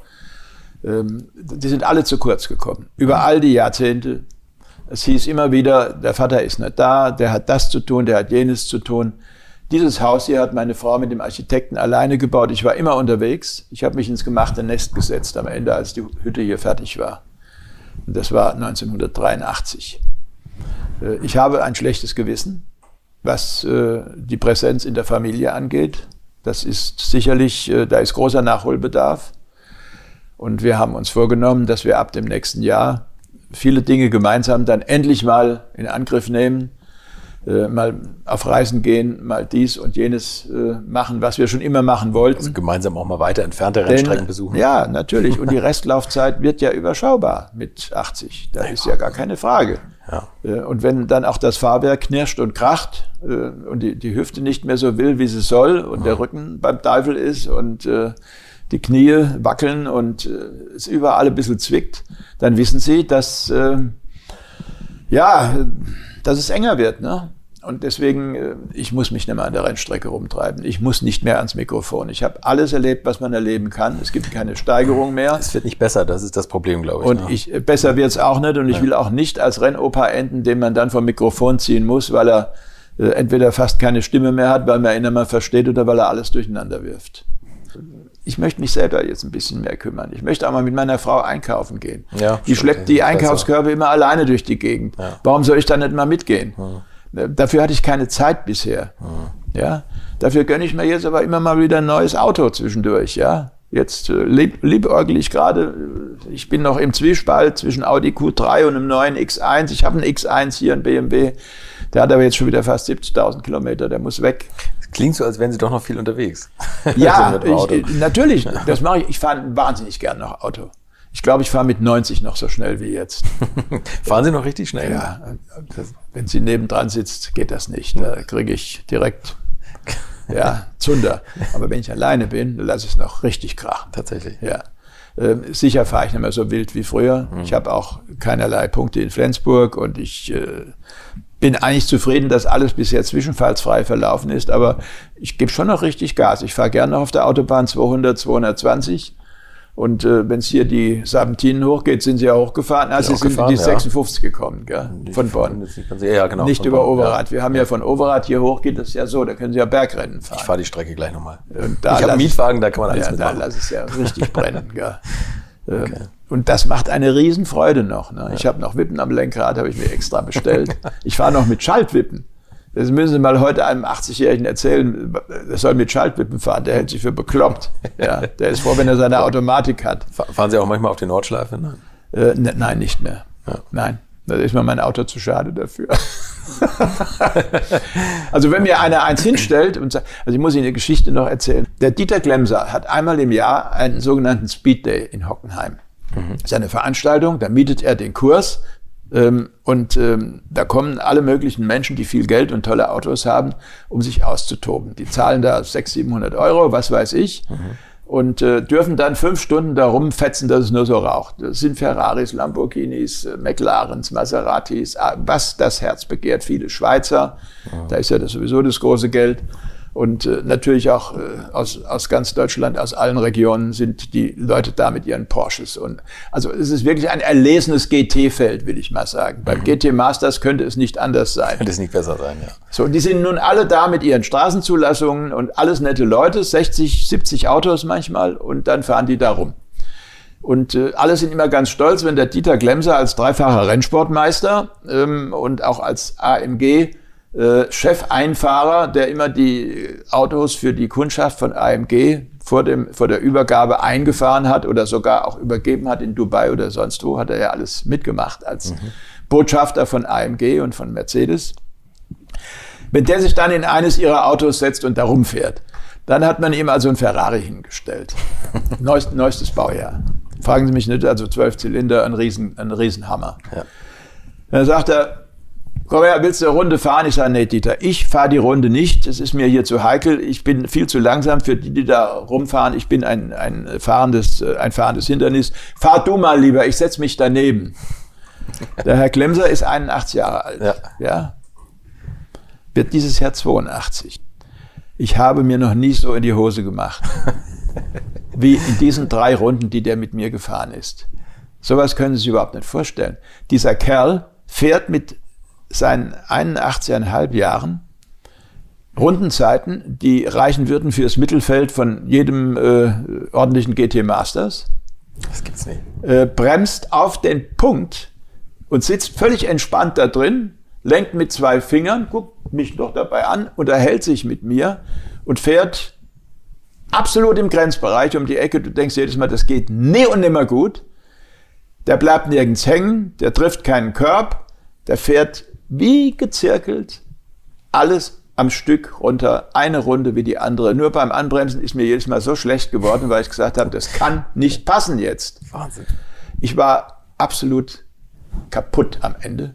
Abgesehen davon, dass ich zum Chiropraktiker musste, weil mein ganzer Rücken aus, aus dem Leim gegangen war durch die Fliehkräfte. Tatsächlich. Oh. Aber erstaunlich, was heutige Straßenwagen. Ich, ich war derart begeistert von der Möglichkeit, in diesem Alter noch so schnell fahren zu können. Mhm. Da bin ich weit davon entfernt. Der Dieter war schon immer einer, der unauffällig schnell war. Sein ganzes Leben lang. Mhm. Ich kann mich erinnern, dass ich mit dem HP Seufert, einer der großen Fotografen dieser Zeit, mhm an der Rennstrecke gestanden habe, an der Nordschleife und wir gesagt haben, oh, mal ist der langsam. Äh, am Ende war er Trainingsschnellster. Der Dieter Klemser äh, hatte einen so weichen und irrsinnig effektiven Fahrstil, das konnten nur ganz wenige. Und äh, ja, ich muss immer wieder sagen, diese drei Runden mit dem Dieter haben mir gezeigt, dass ich ganz weit weg bin inzwischen und dass es keinen Sinn mehr hat, es überhaupt noch mal zu probieren. Ja, okay, aber wenn man das so Wenn noch nicht mal das Bedürfnis da ist, ja. ähm, das selber, mein, jeder würde doch da reinspringen, wenn er das Auto angeboten bekommt. Natürlich, ja. Und ich habe auch festgestellt, ich habe das oft meiner Frau erzählt beim Frühstück, ich träume immer wieder dasselbe. Äh, wieder mindestens schon zehnmal dass ähm, mir ein Formel-V-Rennwagen vorgefahren wird an den Start, wie das wirklich immer war, weil ich meistens oben saß und dann runterkam und eingestiegen bin. Mhm. Mir wird das Auto vorgefahren und ich habe weder Helm noch Overall noch irgendwas und jedes Mal komme ich zu spät. Jedes Mal heißt, wir haben das Auto wieder weggeschoben, du warst ja nicht da. Das, das träumen Sie? Ja, das träume ich ständig. Entweder ähm, komme ich äh, zu spät an die Rennstrecke und das Rennen läuft schon, oder man sagt mir, du musst jetzt hoch und ich sage, ja, ach, wie, ich muss hoch. Ich war ja noch immer bei der technischen Abnahme, wie soll denn das jetzt gehen? Und es ist immer die Zeit zu knapp. Und ich komme nie in dieses Rennauto rein, weil ich immer selbst irgendwas verschuldet habe, dass es nicht klappt. Entweder habe ich kein Overall dabei, keinen Helm, bin nicht umgezogen und oben stehen die schon und es wird schon gestartet und der Braun steht unten und sagt, leider ohne mich. äh, daraus schließe ich, dass ich innerlich fertig bin damit. Ja. Wahrscheinlich. Ja, ich habe abgeschlossen damit. Und wenn mir heute einer sagt, möchte er nochmal einsteigen und eine schnelle Runde fahren, werde ich wahrscheinlich sagen, nein weil ich es auch nicht mehr kann. Mhm. Weil erstens mein Rücken kaputt ist und ich irrsinnige Schmerzen habe. Zweitens man mich reinheben und rausziehen müsste. Und dieses Bild möchte ich keinem Fotografen gönnen. Aber es muss ja auch nicht sein. Nee, es muss Oder? nicht mehr sein. Alles. Ich habe alles erlebt. Ja. Ähm, es gibt kein Bedürfnis mehr. Aber zugucken tue ich wahnsinnig gerne. Nach wie vor. Ja, ich gucke mir, wie gesagt, alles an hier. Ähm, und wenn ich es nur aufzeichne und im Schnelllauf angucke, aber es geht nichts verloren. So wird auch am Wochenende Formel E geguckt, obwohl ich es nicht sonderlich liebe, aber ich gucke halt meistens im Schnelllauf, aber es ist nicht meine Welt.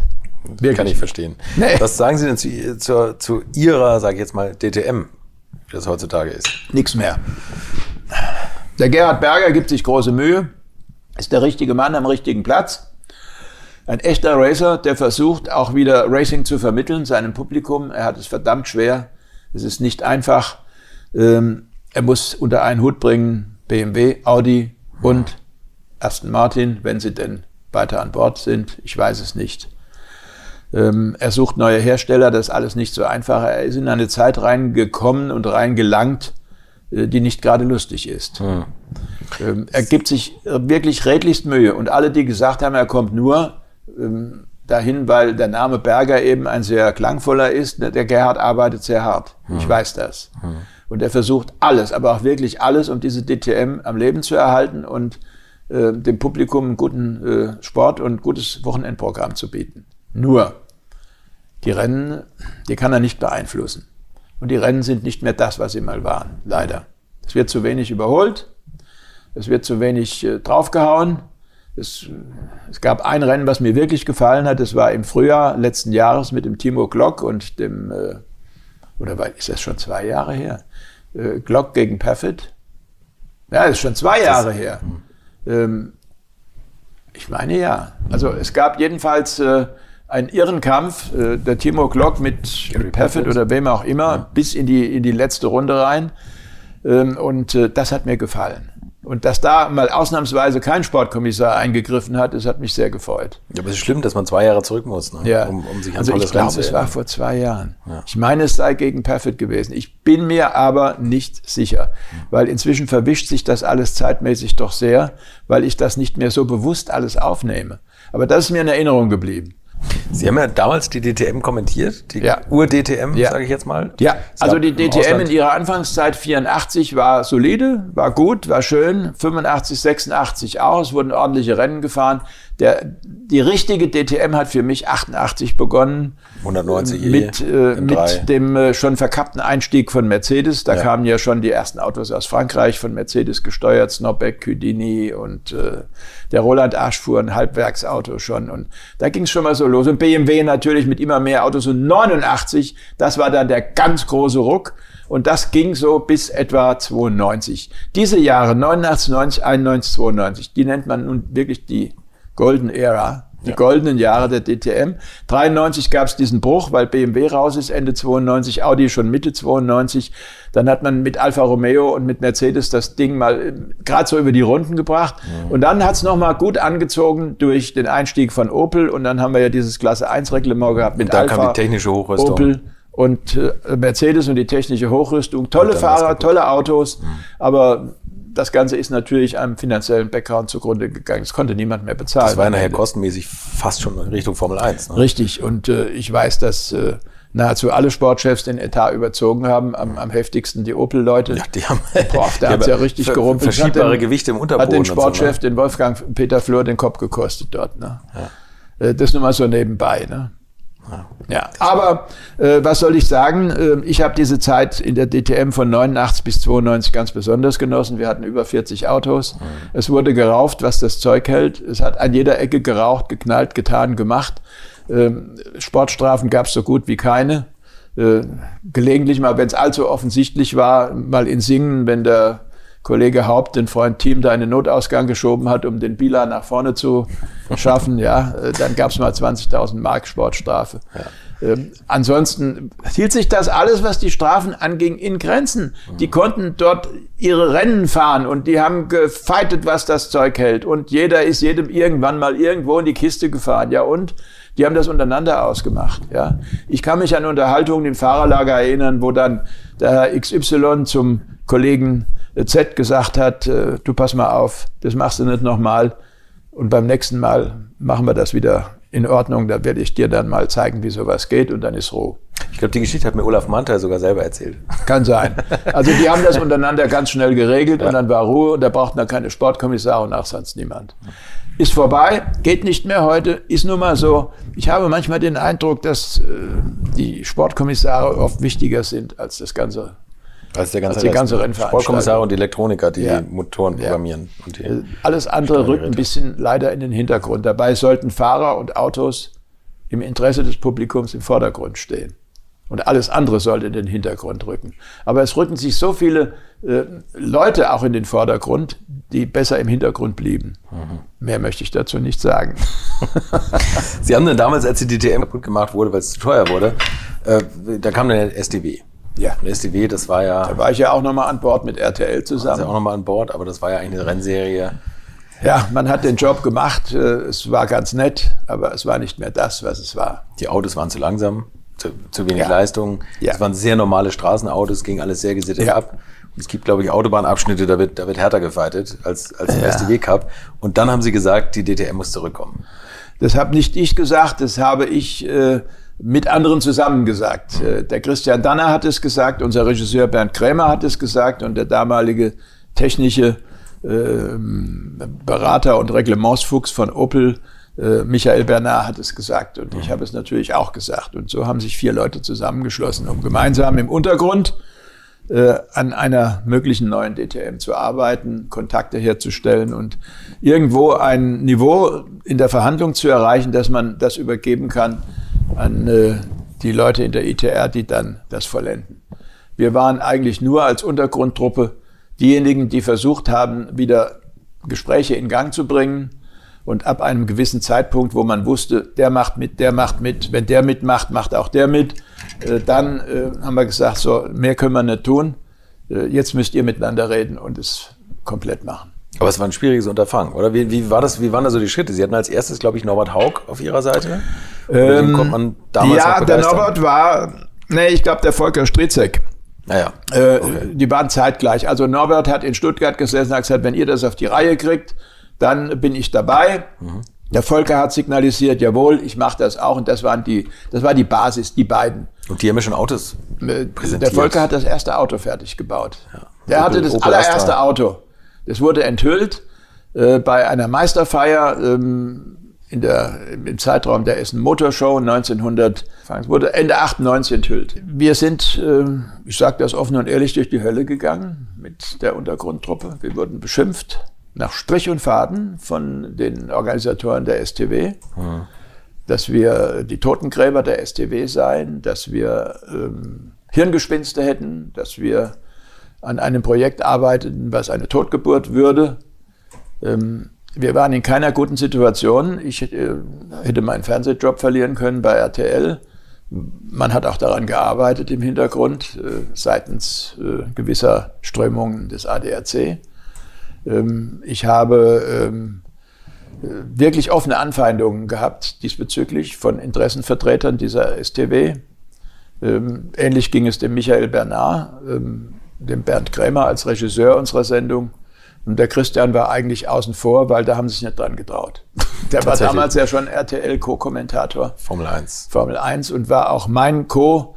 Äh, zum Teil bei der STW und hat da schon seine Meinung offen kundgetan. Hat gesagt, das sind Einkaufswagen und Frontantrieb ist die, der größte Albtraum schlechthin und was weiß ich alles. Das hat er übers Mikrofon gesagt. Er hat mit nichts was zu tun gehabt. Und der saß auch bei RTL schon fest im Sattel, dem konnten sie nichts. Okay. Der hat aber für uns wichtige Türen geöffnet. Mhm. Und ähm, ich werde nie vergessen, äh, im Herbst 99 kam es zur entscheidenden Sitzung im Walkershof. Da wurde die ITR neu rekrutiert. Mhm. Es wurden alle Leute wieder eingesetzt, die da vorher schon auf diesen Pöstchen waren. Aufrecht Präsident, derjenige das, derjenige das. Ähm, ja, und dann hat äh, der Norbert Hauke in die Runde gefragt, wer will denn was machen in der neuen DTM? Und da wurde der Reihe nach abgefragt. Ich saß zwischen Peter Geishecker und Peter Rumpfkeil. Rumpfkeil Rennleiter von Diepholz. Geishecker war der große Wiegechef und derjenige, der die Bilder transportiert hat nach draußen ins Fernsehen und in die Wohnzimmer. Dann wurde rundum gefragt, jeder hat gesagt, ich will das machen, ich will das machen.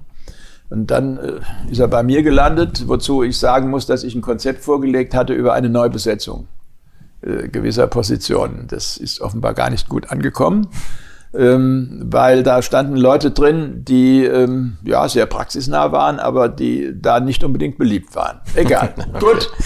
Äh, also Braun, was willst du denn machen? Da habe ich gesagt, ja, ich würde eigentlich was machen, was nicht so viel Stress hat und äh, fortgeschrittenes Alter schon. Also so, äh, ich würde gern so eine Art äh, Supervisor sein, der ein bisschen guckt, dass alles klappt und meldet, wo, wo es hakt und so. Und dann sagt er, ja, sowas brauchen wir gerade noch. Ne?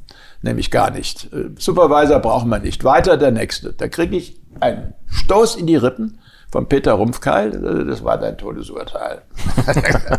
und das war's dann auch. Ich war raus. Tatsächlich. Äh, ich habe dann noch schnell, um zu retten, was zu retten ist, gesagt, also gut, ich würde auch noch die Leitung von Presse und, und äh, PR übernehmen und äh, die Abteilung dann führen. Äh, ja, die war aber schon vergeben, was man aber mir nicht gesagt hat. Die bekam schon eine Dame in Stuttgart und äh, ich war wirklich raus. Er hat mich rausgekickt, ja, weil ich mir erlaubt habe, Supervisor zu sagen, Er sagt, wir brauchen dynamische Leute, die anpacken und keine Supervisor. Nur beim ersten Rennen hat ein Supervisor da gestanden, der war noch, noch acht Jahre älter als ich. ja, aber das nur nebenbei. Aber das hat der Norbert Haug, der hat das dann auf einmal entschieden, oder was? Ja. Ich meine, der war doch bei Mercedes. Ja, das ist egal. Der Norbert ist der allgewaltige DTM-Mensch gewesen, nun mal, mhm. zu seinen Zeiten bei Mercedes und äh, das hat sich auch nie geändert und ich muss sagen, ohne den Norbert hätte die DTM schon äh, Ende 92 den Laden zusperren können. Das muss man ihm zugute halten. Also mhm. ich habe ja immer in meinem äh, Job gelernt, fair zu sein. Mhm. Der Norbert hat mir oft Eier gelegt, so ist es nicht, aber ich ihm auch. Und äh, er hat sich revanchiert und ich habe mich auch revanchiert. Sagen Sie mir es mal so. Aber eines muss man ihm lassen. Er ist der Retter der DTM Ende 92 gewesen. Hätte er nämlich nicht mit Mercedes und mit Alpha äh, gesagt, wir machen das zu zweit, äh, dann wäre Feierabend gewesen. Mhm. Und er war auch der, der Alpha mit an Bord geholt hat. Mhm. Äh, also man muss ihm das lassen. Er hat die DTM gerettet. Das ist gar keine Frage. Und er hat viele Dinge da eingebracht, die gut waren. Aber es gab natürlich auch viele Dinge persönlicher Natur, die nicht so gut waren. Und da sind wir aneinander geraten. Hm.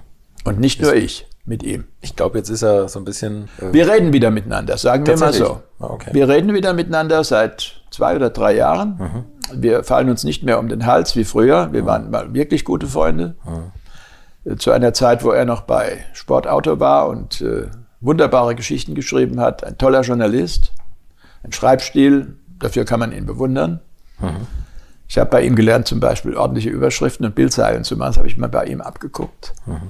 Ähm, wir waren mal wirklich ein Herz und eine Seele. Und das hat sich dann im Laufe der DTM-Zeit mit seinem Job bei Mercedes geändert. Nachhaltig. Mhm. Und äh, irgendwann ist es leider zum großen Bruch gekommen. Und jetzt, äh, seit drei Jahren, reden wir wieder miteinander. Ist auch eher altersmilde geworden. Ja, beide.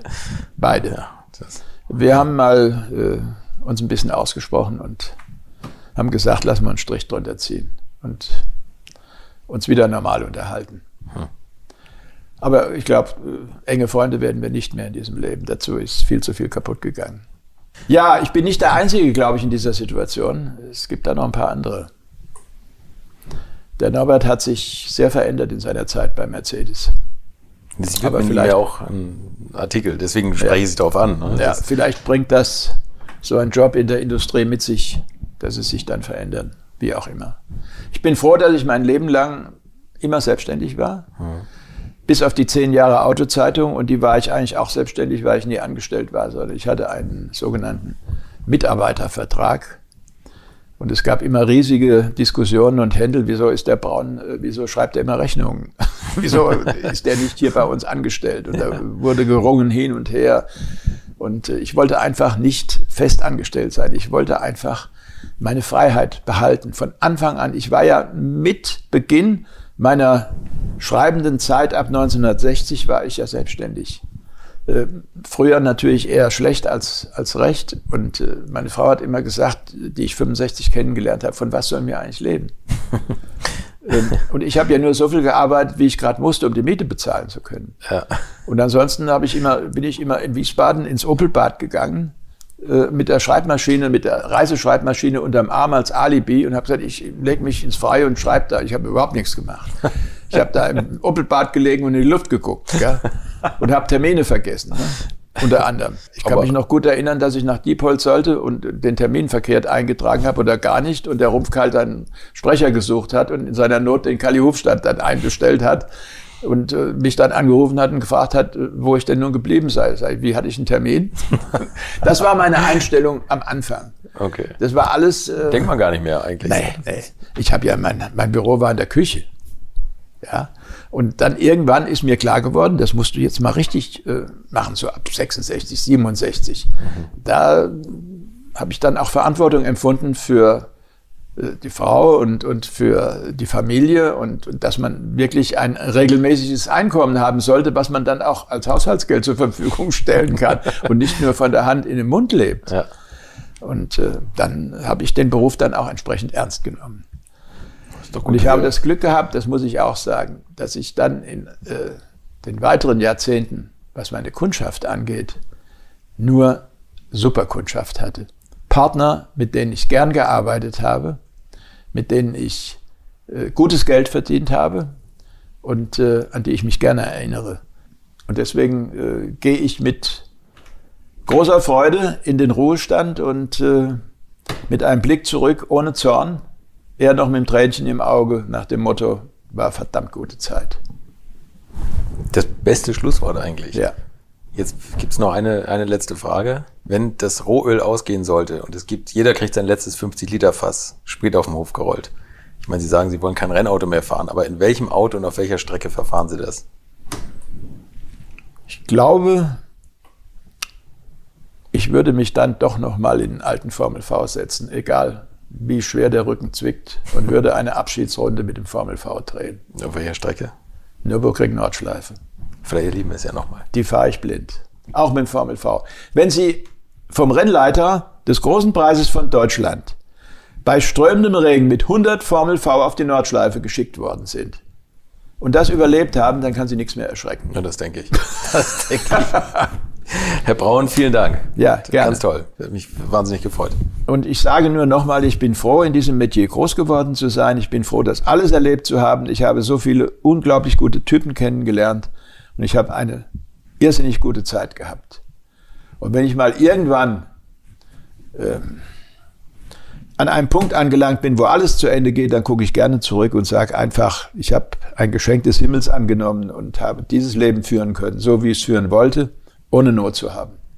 Ist toll. Und alles machen zu können, wie ich es wollte. Dazu habe ich eine wunderbare Familie, eine wunderbare Frau, die mir all die Jahre den Rücken freigehalten hat. Ohne meine Frau wäre das nicht möglich gewesen. Ja. Die hat alles, alles gemacht, was eigentlich ich hätte machen müssen. Nur damit ich den Job machen kann, völlig frei und locker machen kann, nicht belastet bin mit irgendwas. Sie hat mir alles abgenommen. Mhm. Und mit Recht äh, kann ich jetzt äh, die Bitte verstehen von ihr, dass sie sagt, du solltest jetzt ein bisschen mehr für uns da sein. Und das werde ich jetzt auch tun. Jetzt habe ich was zurückzugeben von dem, was man mir an Erleichterung über all die Jahrzehnte hat zukommen lassen. Ich wünsche Ihnen noch ganz viele Jahre in dem Kreis. Danke. Alles Gute. Danke. Und so ganz mag man es doch nicht glauben, dass er es lassen kann. Und da dieses Jahr ja so viele Veranstaltungen ausfallen, muss er sie einfach im nächsten Jahr nachholen, finde ich. Rainer Braun. So, nächste Woche gibt es endlich mal etwas für die Hubraumfans unter euch. Dann rede ich mit dem Fachmann, wenn es ums amerikanische Blech geht. Karl Geiger ist dann bei mir zu Gast. Freut euch drauf und bleibt gesund. Infos, Bilder und alles Wissenswerte unter der Internetadresse www.alte-schule-podcast.de.